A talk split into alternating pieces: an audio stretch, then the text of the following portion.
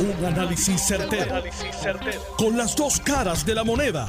Donde los que saben no tienen miedo a venir. tienen miedo a venir. Esto es el podcast de Análisis 630 con Enrique Quique Cruz.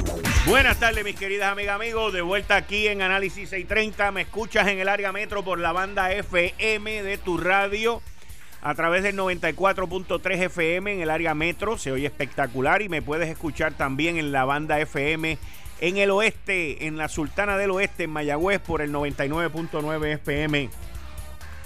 Voy a comenzar primero con las noticias que tienen que ver con salud. Han habido grandes descubrimientos, la medicina está avanzando a unos pasos agigantados. Canadá aprobó la vacuna de Pfizer para comenzar con la vacunación ya hoy. Gran Bretaña e Inglaterra ya aprobó y ya comenzó a vacunar. En Puerto Rico y en los Estados Unidos la reunión grande es mañana en la Food and Drug Administration desde las 8 de la mañana, aquí son las 9 de la mañana. Una batería de científicos estarán discutiendo, estarán trayendo argumentos en pro y en contra para tomar una decisión de que se vaya a aprobar lo más probable que sea el viernes y que la movilización sea durante el fin de semana. Ahora, de la manera que las cosas están ocurriendo alrededor del mundo, es muy beneficioso para nosotros. Yo creo en la vacuna. Yo me voy a vacunar. Y yo estoy a favor de la vacuna. Pero la ciencia no es 100% certera. Y todos tenemos que estar pendientes de lo que ocurre y cómo reaccionan distintos cuerpos humanos. Ayer yo le leí una serie de reacciones que hay por, varios días. Le duele el brazo donde lo vacunaron, eh, le da dolor en el cuerpo, le da dolor de cabeza. En fin, son reacciones normales, le puede dar fiebre quizás por un par de días. Usted recuerde que no se le está inyectando el virus, lo que se le inyecta es una proteína que ha sido fabricada para alertar al cuerpo la fabricación de anticuerpos por si acaso te van a te contagia. Así que, pero ¿qué pasa? Que no todos los cuerpos humanos son iguales. Y ya Inglaterra, la comunidad científica está pendiente a lo que está ocurriendo alrededor del mundo. Los medios de comunicación son excelentes y nos ayudan a informarnos y quiénes se deben vacunar y quiénes no se deben vacunar. Pues hoy, a eso de las 12 y 45 de la tarde, en el periódico Washington Post, de un artículo escrito por William Booth y Eric Cunningham, trajeron a la atención de que Gran Bretaña, en, específicamente el artículo sale de Londres, crearon un aviso, un aviso sobre la vacuna de Pfizer, ya que personas que han tenido eh, un historial de ser alérgicos un historial de ser alérgicos, pues han tenido una reacción adversa significativa. Y entonces el artículo te habla de que dos empleados, que son lo que se conocen como healthcare workers, dos empleados que están ligados a la salud, pueden ser enfermeras, pueden ser personas que trabajan en oficinas de médicos, en hospitales, pues dos empleados estas dos empleadas reaccionaron de manera adversa a la primera dosis de la vacuna de Pfizer. Esto es de miles y miles de gente que se ha vacunado ya. Eh, y los reguladores en Gran Bretaña el miércoles ordenaron a los hospitales a no darle la vacuna a personas que tienen un historial significativo de reacciones alérgicas. ¿Ok? ¿Y, por qué? Bueno, pues lo que pasa es que estas personas que tienen un historial significativo de reacciones alérgicas, en este caso, estas dos empleadas del sistema de salud allá en, Inglaterra, estas dos empleadas tuvieron lo que se conoce como un anaphylactic reaction, una reacción anafilática. ¿Ok? ¿Qué es ese tipo de reacción? Esa reacción es una que le da a personas, una reacción alérgica que le da a personas donde usualmente crean una sensación de que usted no se siente bien.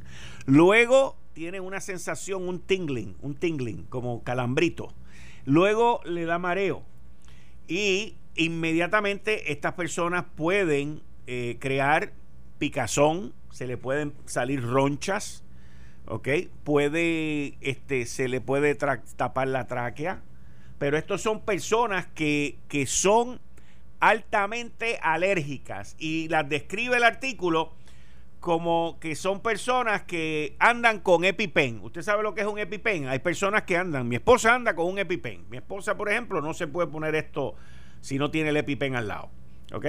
El EpiPen es un antihistamínico que usted anda, es como una inyección portátil y usted anda con esa inyección y tan pronto usted empieza a sentir todas estas sensaciones, usted viene pap y se peta el shot ese en el muslo y el antihistamínico lo liquida.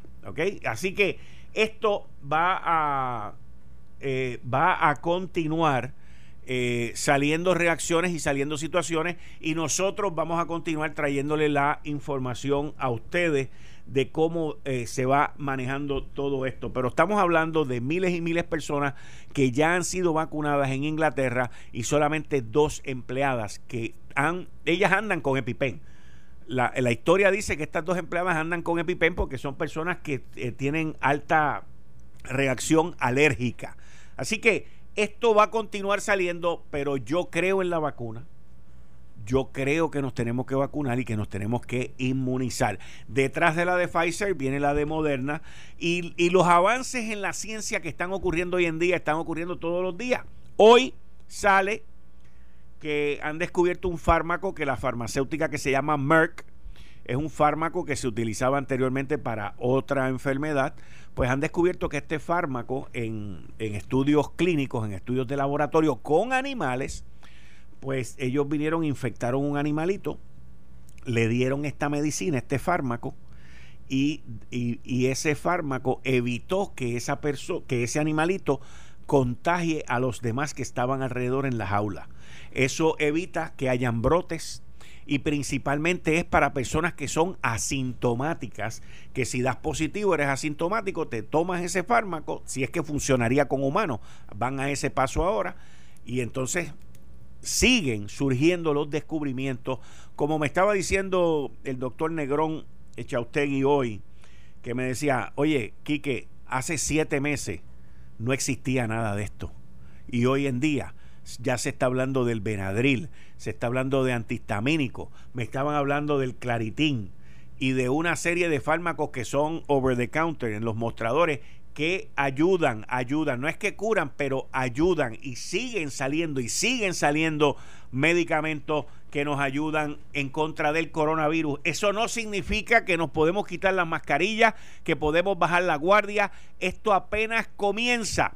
Pero lo, lo bueno de esto es, mis queridas amigos, que no hay que cogerle miedo, número uno. Número dos, si usted es una persona altamente alérgica, usted lo notifica, habla con su médico y decide qué es lo que quiere hacer. Número tres, la comunidad científica hoy, con tanto avance tecnológico, en cuestiones de minutos levantan alertas, levantan alarmas, sabemos, conocemos. Hay países que ya comenzaron con la vacunación y nosotros acá recibimos y los médicos, la comunidad científica aquí en Puerto Rico, el Departamento de Salud aquí en Puerto Rico va a recibe toda esta información y nos las van a estar alertando y distribuyendo a todos nosotros. Así que continuando con otro tema, eh, ayer la gobernadora pues envió 100 nombramientos y hoy el Senado le colgó 27. Muchos de esos nombramientos ya el Senado los había colgado anteriormente. La gobernadora los incluyó a ver qué pasaba. Pero en el Senado ya estaban esperando para eso. Ya se nombró la comisión el senador Héctor Martínez tiene sus investigadores, tiene la gente recopilando la información, trabajando. Los nombramientos que quedan de los 100 fueron 28 porque me dicen que retiraron el de Juanatey, el secretario de corrección, que lo retiraron. Así que quedan aproximadamente 72 nombramientos que son los que van a estar trabajando ahora. De esos 72, lo más probable es que por ahí se vaya la mitad y al final y a la postre pues van a quedar muchas plazas aquí vacantes. También se nos informó que luego del reclamo por parte del presidente del Senado, Tomás Rivera Chats, que qué pasaba con los jueces que se habían confirmado hace más de dos meses, que no tenían sus credenciales para poder empezar a trabajar, que pues ya el Ejecutivo comenzó a darle los credenciales para que estas personas comiencen a trabajar. Muchos de ellos cerraron sus oficinas, muchos de ellos están sin trabajo porque al ser confirmados tú te tienes que preparar ya para evitar conflictos de intereses y problemas cuando seas juramentado como juez. Y a muchos de ellos pues digo todos ellos han estado pues dos meses y pico sin cobrar y sin trabajar. Esto es una cosa eh, nunca antes vista pero que lo vemos ahora. Miren en otro tema, el gobierno de los Estados Unidos y 48 estados presentaron una demanda de antimonopolio contra Facebook. Esto lleva tiempo, han habido decenas de vistas en el Congreso de los Estados Unidos. Tuvo que ver muchísimo también con las elecciones del 2016, con los anuncios, con el material de contenido y eh, los reguladores federales pidieron que se ordene que Facebook se desintegre básicamente. Básicamente es desintegrarte. Tienes que, le están pidiendo que salgas de Instagram y que salgas de WhatsApp. Porque entienden que eh, es un monopolio lo que tienen. Ellos han adquirido, Facebook adquirió WhatsApp y adquirió Instagram. Y estas compañías pues siguen creciendo y siguen manteniendo su poder sobre la población, básicamente y el gobierno pues ahora y Facebook van a entrar en un pleito, se van a gastar millones de dólares. Esto llegará hasta el Tribunal Supremo y allí se decidirá quién es el que decide qué va a pasar. Óiganme, el presidente del comité del Congreso de los Estados Unidos de Recursos Naturales, el congresista Raúl Grijalva, que es el comité que tiene que ver con Puerto Rico, junto al gran amigo congresista puertorriqueño José Serrano y junto a Darren Soto, están pidiendo explicaciones de, que de por qué la Autoridad Energía Eléctrica, que fue quien lo adjudicó, y la Junta de Supervisión Fiscal detuvieron, frenaron unos acuerdos con 16 contratos con energía renovable. Y yo le digo, este es el problema de ser colonia, by the way. Eso no se lo hacen a ningún estado. Esto no lo hacen a nosotros porque somos una colonia y ellos tienen el poder plenario sobre Puerto Rico. Obviamente, algunos de esos 16 que le cancelaron ese contrato, algunos de los 16 que le cancelaron ese contrato, pues tiene una buena, una buena pala en el Congreso para crear este tipo de cuestionamiento. La Junta de Supervisión Fiscal canceló estos contratos porque entiende que son onerosos, algunos de ellos y otros que no proceden. Y esto lo hicieron en medio de la pandemia, esto lo hicieron en medio del reguero. Igual que la Junta de, de Gobierno de la Autoridad de Energía Eléctrica esta semana aprobó decenas de miles de dólares a un puñadito de ejecutivos en aumentos de sueldo.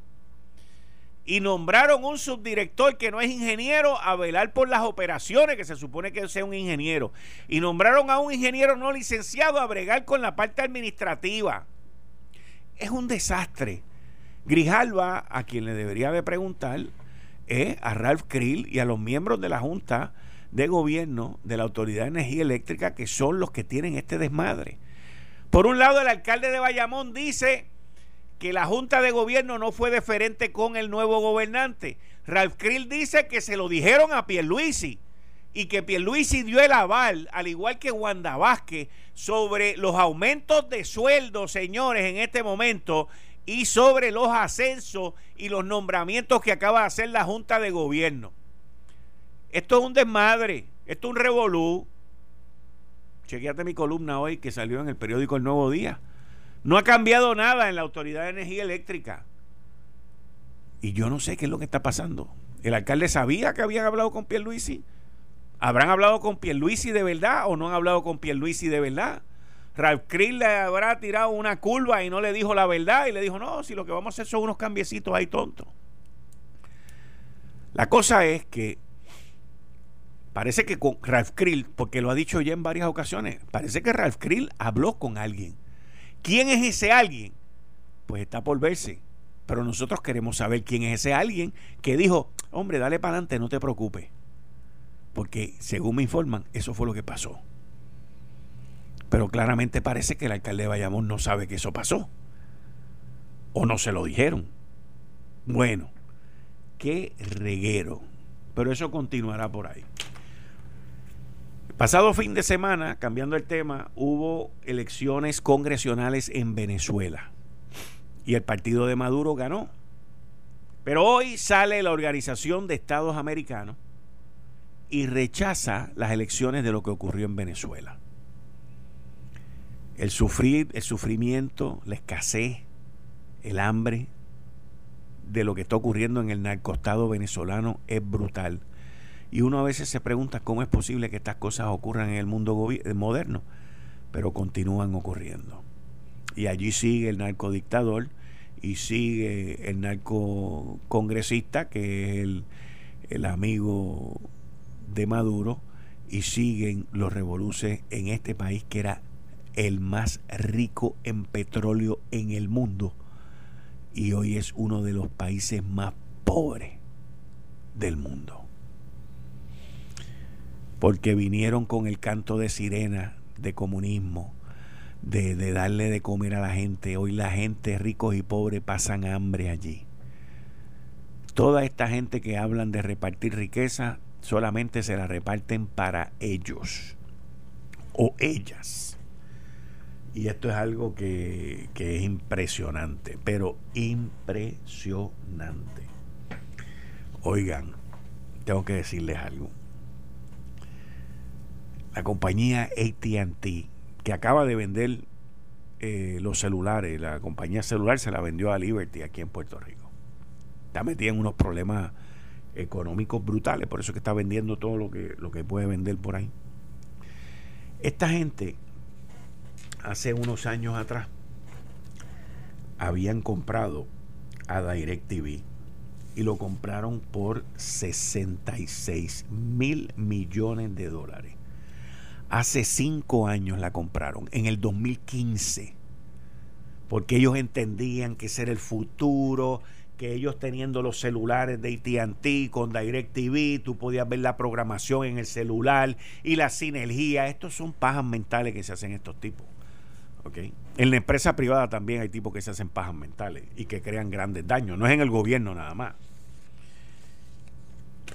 Resulta ser que ahora la están tratando de vender en una subasta. Y lo máximo que le han ofrecido, incluyendo todo, la deuda y todo, menos Latinoamérica. Eso sí, separaron a Latinoamérica. Pero para los Estados Unidos y el resto de, sus, de, de su DirecTV lo más que le han ofrecido han sido 15 mil millones de dólares. Una pérdida de cerca de 40 mil millones de dólares. 15 mil millones de dólares no ayuda mucho a ATT con el montaje de deuda que tienen de todas estas adquisiciones. ¿Y qué es lo que pasa? Pues mire que ese modelo de negocio nunca funcionó porque compañías como Netflix, Comcast, Dish Network y otras empresas mantuvieron su participación en el mercado, su crecimiento. Y ahora entró Disney Plus también con, con otra más. O sea, no tienen break. No tienen break. Pero esos son los cambios tecnológicos y las pajas mentales que la gente se hace. Porque yo no sé, la gente cuando llega al poder se quieren, quieren mandar en todo, quieren correrlo todo quieren hacer todo y no saben nada. No saben nada. Eh, estás escuchando el podcast de Noti1. Análisis 630 con Enrique Quique Cruz. Buenas tardes, bienvenida a Análisis 630. Yo soy Enrique Quique Cruz. Sue, buenas tardes, ¿cómo está? Buenas tardes, Quique. Buenas tardes a ti, a los amigos y amigas allá en Noti1 y, todo, y a todo el pueblo que te escucha de Puerto Rico. Qué bueno. Tú bien, tu familia bien, todo el mundo tranquilo, cuidándose. Gracias a Dios, de verdad que sí, de verdad que tengo que ser bien agradecida con Papá Dios porque gracias a, ese ser, todos los familiares míos, y incluyéndome, estamos bien de salud, que al fin y al cabo, Quique, eso es lo principal, porque después de que haya salud, lo demás uno lo busca. Así que sí. Y, y tú por allá y tu familia. Todo el mundo bien. Te estaba escuchando la complicación que hay ahora con esto de la, de la vacuna de Pfizer, porque pudiera ser eh, no la mejor alternativa para aquellas personas que tienen muchas reacciones alérgicas, escuchaba. Eso sí, pero mira, eh, honestamente te digo, yo no lo veo como un detente, ni lo veo como, como algo que, uy, no, no lo podemos hacer, no se puede hacer. Este, de, de las miles de personas que han sido vacunadas en Inglaterra, que fue de los primeros países que comenzó con esto, esta misma semana, solamente dos empleadas de servicios de salud en, en el Reino Unido eh, tuvieron lo que se llama una reacción alérgica, una reacción adversa. Las dos empleadas están bien porque las personas que tienen reacciones alérgicas, usualmente, yo conozco a varias y a varios, eh, te da primero como que un picor. Luego te entra una piquiña y te da como unos calambritos. Y luego te empiezas a inflamar, te salen ronchas. Y mucha de esa gente andan con o con Benadryl o con EpiPen y tan pronto tienen esas sensaciones que ya saben cuáles son, vienen, ¡pac! y se meten el pinchazo ese con el EpiPen y ya está, porque la, el peligro en cuanto a eso es la inflamación en la boca, en las vías respiratorias. Ese es el peligro. Eh, y en este caso, pues de las miles de personas que han eh, eh, vacunado en el Reino Unido, pues salieron estas dos empleadas con esta situación, ellas están bien, están estables, ellas andan con su EpiPen y son personas de salud, se inyectaron y siguieron por ahí. Esto, por un lado, es positivo eh, de que estas cosas estén ocurriendo. Canadá ya la aprobó, van a empezar allá y veremos otros tipos de reacciones eh, y esto todo pues será discutido mañana por parte de la FDA, la Food and Drug Administration, la Administración de Drogas y Alimentos, que, quien mañana tiene su reunión para eh, este, aprobar y yo estoy seguro que la van a aprobar y saldrán con una serie de especificaciones. Dirán, mira, este núcleo de gente no se puede vacunar ahora. Y luego por ahí detrás viene la de Moderna, y, esa pues también tendrá y, lo, y nos enteraremos. O sea, ahí el mundo entero va mucho más rápido en cuanto a esto que los Estados Unidos y esa es una ventaja que hoy está a nuestro favor. Claro, claro, claro. Y de hecho, eh, ¿verdad? No para ser injusto con ellos y ellas allá, pero pues qué bueno que se está dando esta vacunación eh, allá y estamos viendo, ¿verdad? Los growing pains, como dicen por ahí, lo que va, se va aprendiendo a medida que se vayan vacunando, porque entonces ese conocimiento y información se puede aplicar acá. Pero sí, yo, yo estoy de acuerdo contigo, te escuché decir que tú te vas a vacunar, yo, me voy a vacunar, yo creo que lo correcto es eso, a menos que, ¿verdad?, haya una eh, contraindicación de parte de FDA durante la reunión que van a sostener mañana, pero definitivamente, oye, hoy estamos mucho mejor en términos de cómo vamos a enfrentar esta este enemigo que tenemos, el COVID-19. Hoy estamos mucho mejor que hace meses atrás, así que qué bueno que estamos a punto de también en Estados Unidos, incluyendo Puerto Rico, se autorice eh, la vacunación. Mira, yo estaba hablando hoy con el doctor Negrón Echaustegui en, en Lo Sé Todo, que le llaman allí el doctor de la casa. Y yo recuerdo haber hablado con él en abril, que fue cuando yo empecé en el programa, cuando no había nada. O sea, en, en la época de abril eh, no había ni un tratamiento específico. Hoy en día se usan esteroides este, y que son antiinflamatorios. Volvemos a las inflamaciones. Y, y hoy tú le veías a él una cara de contentura y él me decía, hace seis meses no, no, teníamos un tratamiento específico, no teníamos unos protocolos específicos. Me dice, hoy están saliendo distintos medicamentos diariamente para el tratamiento, pero principalmente para la prevención, como uno de los que me estaba hablando hoy de un fármaco que, que lo está trabajando la farmacéutica Merck, este, que evita eh, los contagios. Los asintomáticos se toman ese medicamento. Esto es por lo menos en animales, que es donde está ahora mismo. Pero eh, este animalito eh, asintomático, pero contagiado, pues le dieron este medicamento, lo pusieron en la jaula con los demás animales y ninguno se contagió. Wow, wow. Y entonces, eso se, la, la comunidad científica mundial está dando unos avances diarios tan y tan brutales. Muchas de estas cosas, by the way, se aprendieron luego de todas las muertes que hubo en España, en Italia, alrededor del mundo, cuando abrían y hacían las autopsias se daban cuenta de, la, de la, inflamación, se daban cuenta de, todo lo que estaba sufriendo el cuerpo y de ahí aprendieron y fueron desarrollando distintos protocolos a donde estamos hoy. Lo último que yo he leído es que donde no ha habido un avance grande es en aquellas personas que están en mal estado, o sea, las que están en un estado avanzado del coronavirus, ya sea en respiradores y, en, otros estados bastante avanzados, esa parte todavía, pero estoy seguro que prontamente va a salir algo.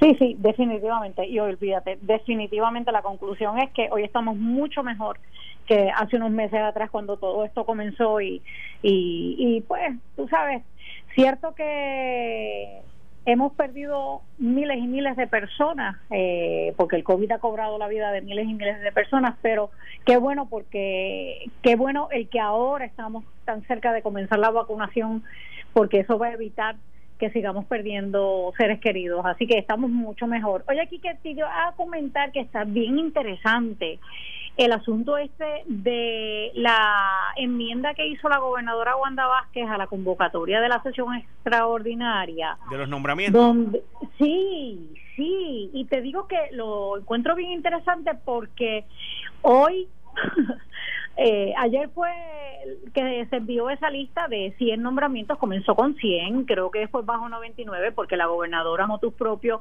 decidió retirar el de el hoy secretario del Departamento de Corrección y Rehabilitación, Rivera Juanatey.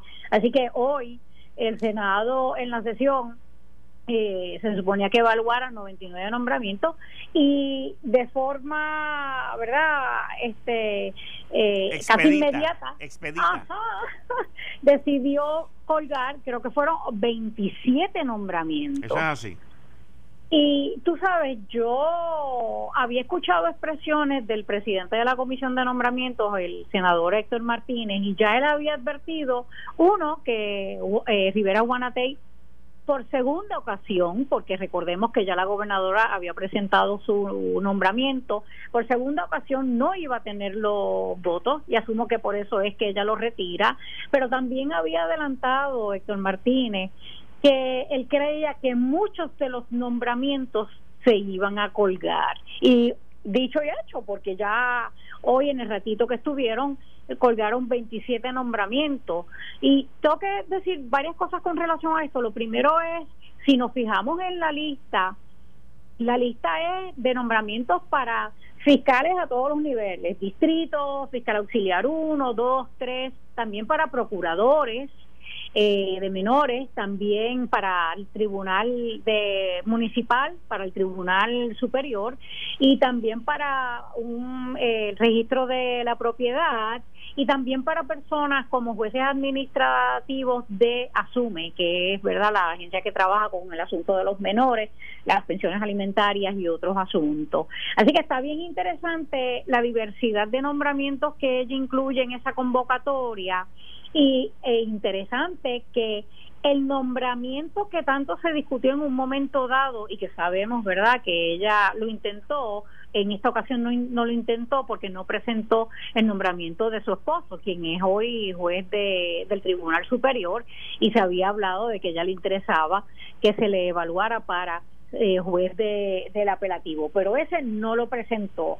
Eh, y también está bien interesante que no presentó un nombramiento para ocupar la silla que el 24 de diciembre sabemos que la jueza del Supremo, Anabel Rodríguez, deja vacante porque la constitución así lo exige, porque cumple 70 años. Así que ese nombramiento tan importante al Supremo de Puerto Rico eh, puede pasar una de dos cosas, o que ella sencillamente no presente un nombramiento que yo, te tengo que decir sinceramente, yo lo dificulto, yo dudo que ella deje pasar esa oportunidad, o lo otro que puede pasar es que ella vuelva a enmendar esta sesión extraordinaria que por eh, verdad por la constitución debe durar 20 días comenzó el 7 así que creo que termina el 26 o 27 eh, ella pudiera volver antes de el día, el último día de esta sesión extraordinaria, volver a enmendar la convocatoria y ahí sí incluir el nombramiento al Tribunal Supremo. En medio de la Navidad. Correcto, bueno, pero es que en medio de la Navidad es que Anabel Rodríguez cumple, ¿verdad?, la edad eh, que le exige. No, no me eh, refiero, no me refiero el de Anabel, me refiero el del esposo de la gobernadora. Ah, ajá, ajá. Pero entonces lo, lo ¿verdad? El, otro comentario que quería hacer con relación a esto, yo no sé aquí qué, pero, ¿verdad?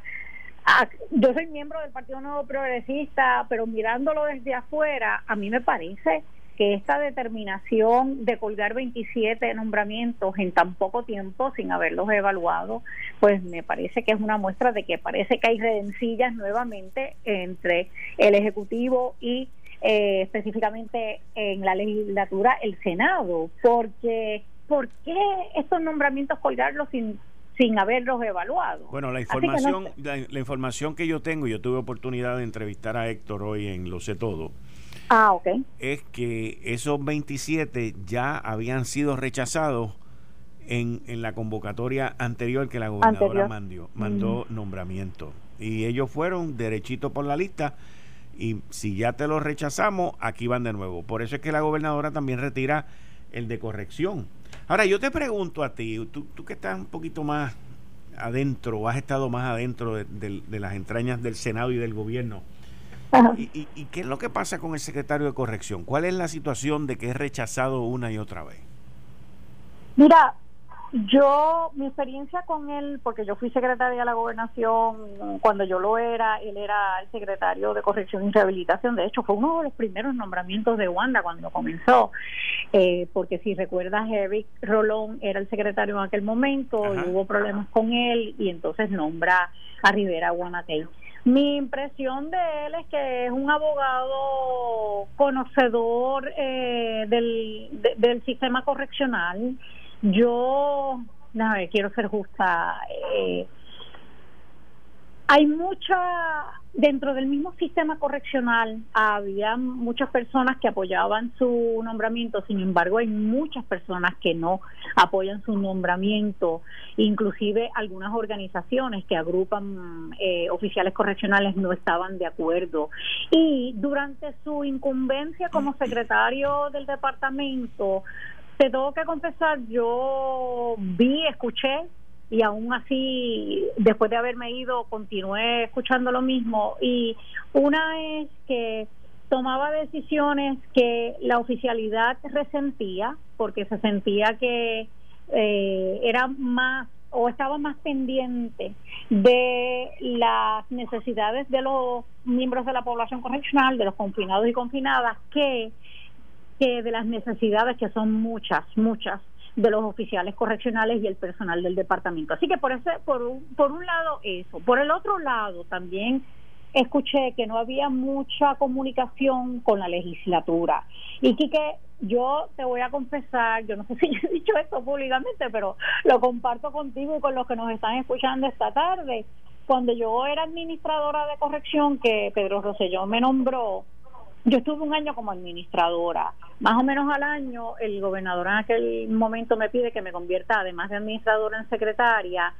Y cuando yo fui a la vista de confirmación para ser secretaria, también hubo un poco de resistencia. Y tengo que decirte que la razón principal era porque muchos legisladores sentían que no yo no accedía a muchas de las peticiones que se hacían. Y yo tengo que decirte que ahora a los 56 años que tengo cuánto 20 años después de esta experiencia yo entiendo que uno de los problemas principales del ejecutivo y me incluyo y asumo la responsabilidad en aquel momento es que el ejecutivo en muchas ocasiones se olvida que el gobierno de Puerto Rico no es solamente la rama del ejecutivo, es la rama legislativa, la rama de, verdad de tribunales, pero muy en particular la legislativa. No es que tú hagas lo que los legisladores y las legisladoras te pidan,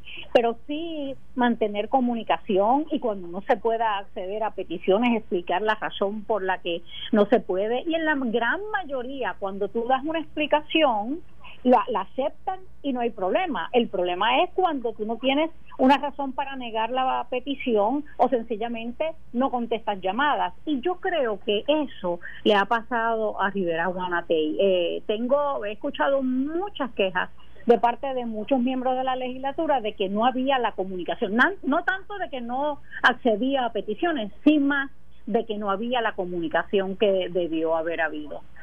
Ah, bien. Bueno, Zoe, muchas gracias. Esos son los precios que se pagan cuando llegas a la realidad. Cierto es, cierto es, y de, de hecho yo creo que Wanda Vázquez está con todo lo que está pasando, está también demostrando, ¿verdad? Hay mucho respeto a ella, pero me parece que está demostrando un poco de falta de conocimiento de cómo se hacen las cosas, porque yo no vuelvo a presentar 27 nombramientos si ya me habían dicho no te los vamos a pasar. Y, y oye, y eso tiene una consecuencia sobre esas 27 personas. Está fuerte tú tener que escuchar allí en el hemiciclo al Senado de Puerto Rico la mayoría decir que está colgado, no lo vamos a pasar. Pero bueno, nada, este, otra vez yo creo... Retiraron otro más, retiraron el nombramiento de Isaías Sánchez Báez para juez superior. Pues otro más que, que pues, pero, por lo menos ese retirado, porque retirado no duele tanto, pero cuando a ti te cuelgan, eh, esa parte está fuerte. y el Senado, según la información que tengo aquí de Panorama 24, el Senado recesó hasta el 26 de diciembre. Imagínate tú, o sea que hasta el 26, que es el último día de la sesión extraordinaria, a menos que se llame a una última sesión extraordinaria antes, en los días que quedan antes de que acabe el año, pero hasta ese día, el resto de las 100 personas que hoy no 70, fueron... quedan 70. Eh, pues, el, pues 70 personas van a estar hasta el 26 de diciembre pensando, ¿voy o no voy? ¿Me colgarán o no me colgarán? Está fuerte, de verdad que está fuerte, pero nada eh, ya veremos el 26 qué pasa. Dale, hasta el miércoles que viene. Muchas gracias. Cuídate. Igual, Quique, gracias a ti. Bien, ahí ustedes escucharon a la licenciada Zoela Boy, que está con nosotros los miércoles, los miércoles a las 5 y 30 de la tarde. Esto fue el, podcast de Notiuno. Análisis 630 con Enrique Quique Cruz. Dale play a tu podcast favorito a través de Apple Podcasts, Spotify, Google Podcasts, Stitcher y notiuno.com.